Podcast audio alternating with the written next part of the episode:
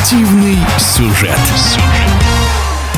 В этом году чемпионат мира по футболу проходит аккурат между двумя очень интересными и статусными турнирами по гандболу. В середине декабря Мундиаль завершится, а уже в январе сразу после новогодних праздников стартует чемпионат мира по гандболу среди мужских команд, где последние два турнира выиграли датчане. В финальном матче женского чемпионата Европы сборная Дании тоже сыграла, уступив всего два мяча бессменным фавориткам норвежкам. Эта игра прошла в тот же день, что и матч матч открытия футбольного чемпионата мира. Давайте вспомним, как этот финальный матч проходил и проведем некоторые параллели с футбольным турниром. В эфире спортивного радиодвижения заслуженный тренер СССР по гандболу Владимир Максимов. Финал, конечно, был непредсказуем.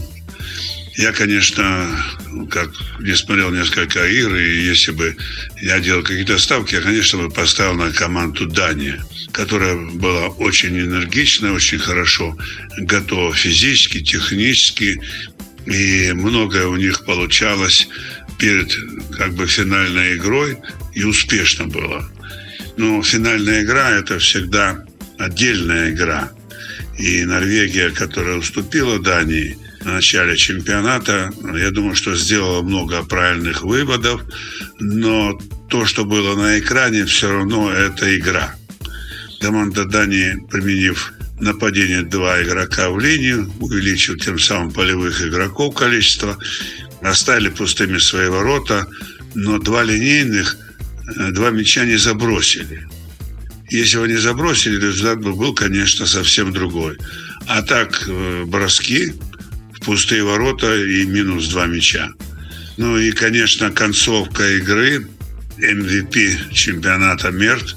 Конечно, три последних броска были из суперсерии, хотя до этого она не блистала, а тут она выстрелила, все было успешно.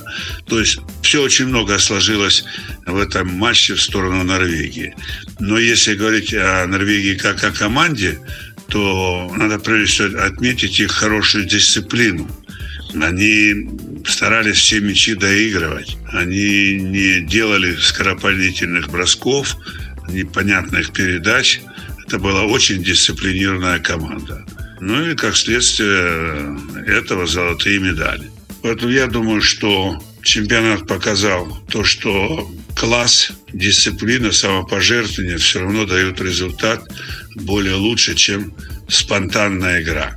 Ну а насчет увеличения до 24 команд, каждый вид спорта хочет быть более популярным, более известным и более значимым. И я думаю, что 24 команды, которые будут впоследствии играть, они привлекут на трибуны больше болельщиков, больше будет показов по телевидению.